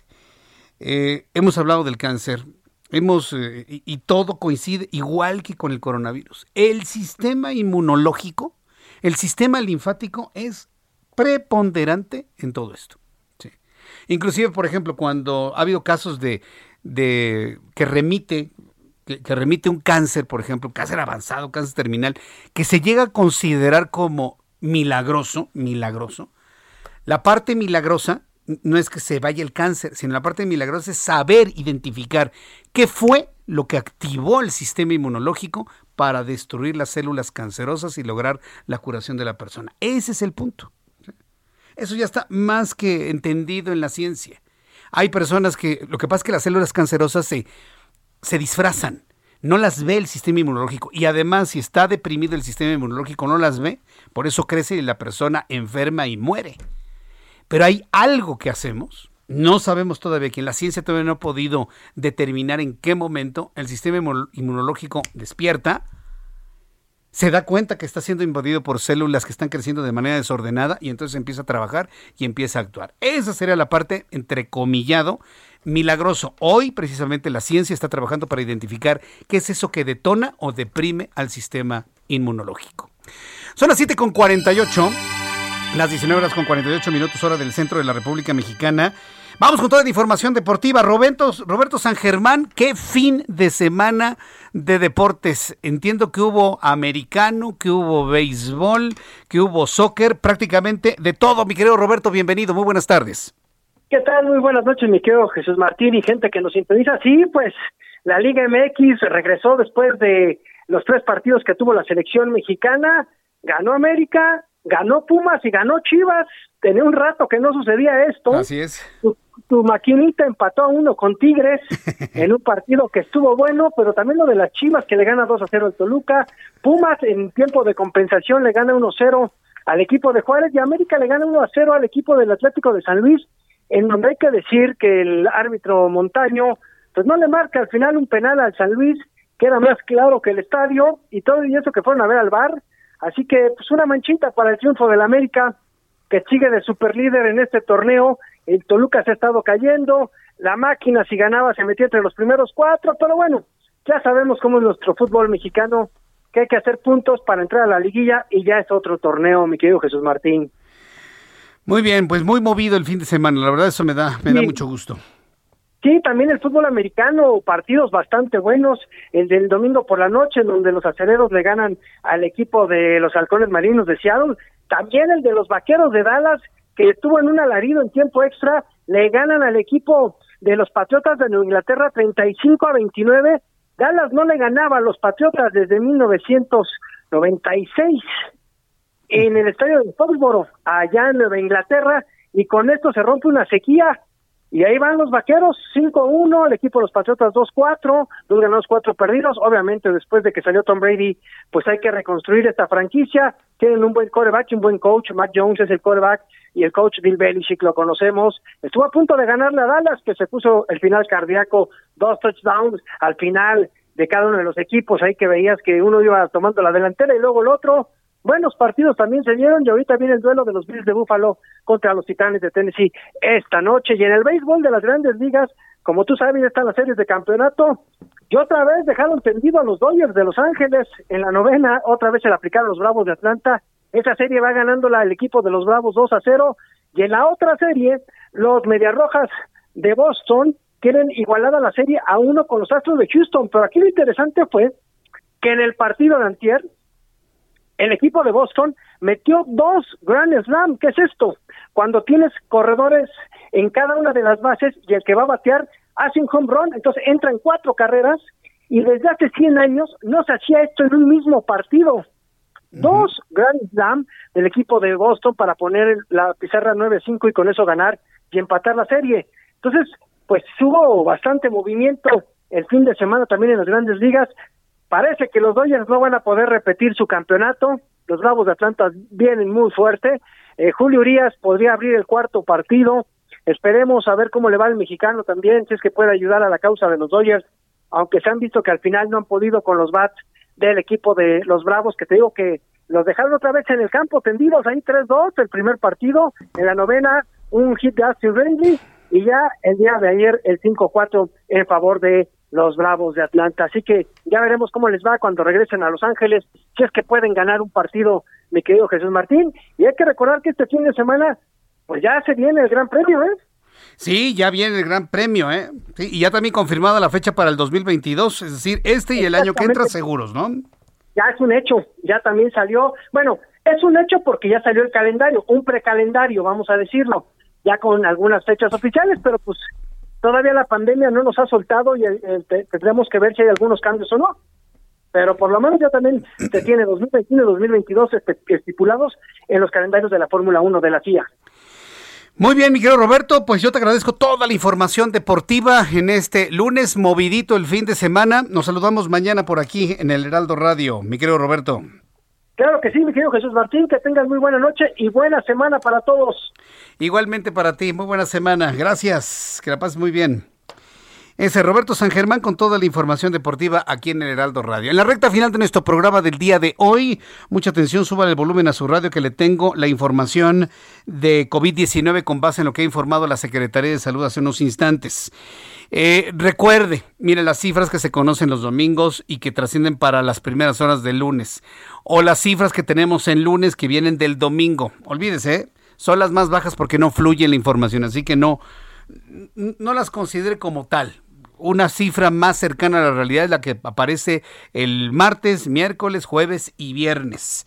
El día de hoy, con base en eh, lo ocurrido el fin de semana, la Secretaría de Salud informa que se han contagiado 1.413 personas de COVID-19, para un total de 3.758.469. 96 personas han fallecido, para un total de 284.477 personas. Subrayo, cifra oficial del gobierno, cifra oficial de la Secretaría de Salud. Pero aunque haya menos contagiados y menos muertos, el, el coronavirus no es menos letal. El índice de letalidad se mantiene en 7 ciento. Con esta información hemos llegado al final de nuestro programa de noticias. Los espero el día de mañana. Heraldo Televisión a las 2 por el 10, a las 2 de la tarde por el canal 10 de su televisión. A las 6 de la tarde, Heraldo Radio, en toda la enorme red de emisoras del Heraldo Red en la República Mexicana. Yo soy Jesús Martín Mendoza por su atención. Gracias y que pase usted muy buenas noches.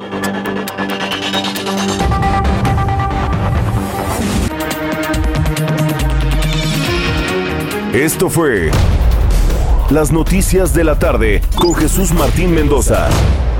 Heraldo Radio. Hey, it's Paige DeSorbo from Giggly Squad. High quality fashion without the price tag. Say hello to Quince. I'm snagging high-end essentials like cozy cashmere sweaters, sleek leather jackets, fine jewelry, and so much more. With Quince being 50 to 80% less than similar brands. And they partner with factories that prioritize safe, ethical, and responsible manufacturing. I love that. Luxury quality within reach. Go to quince.com slash style to get free shipping and 365 day returns on your next order. Quince.com slash style.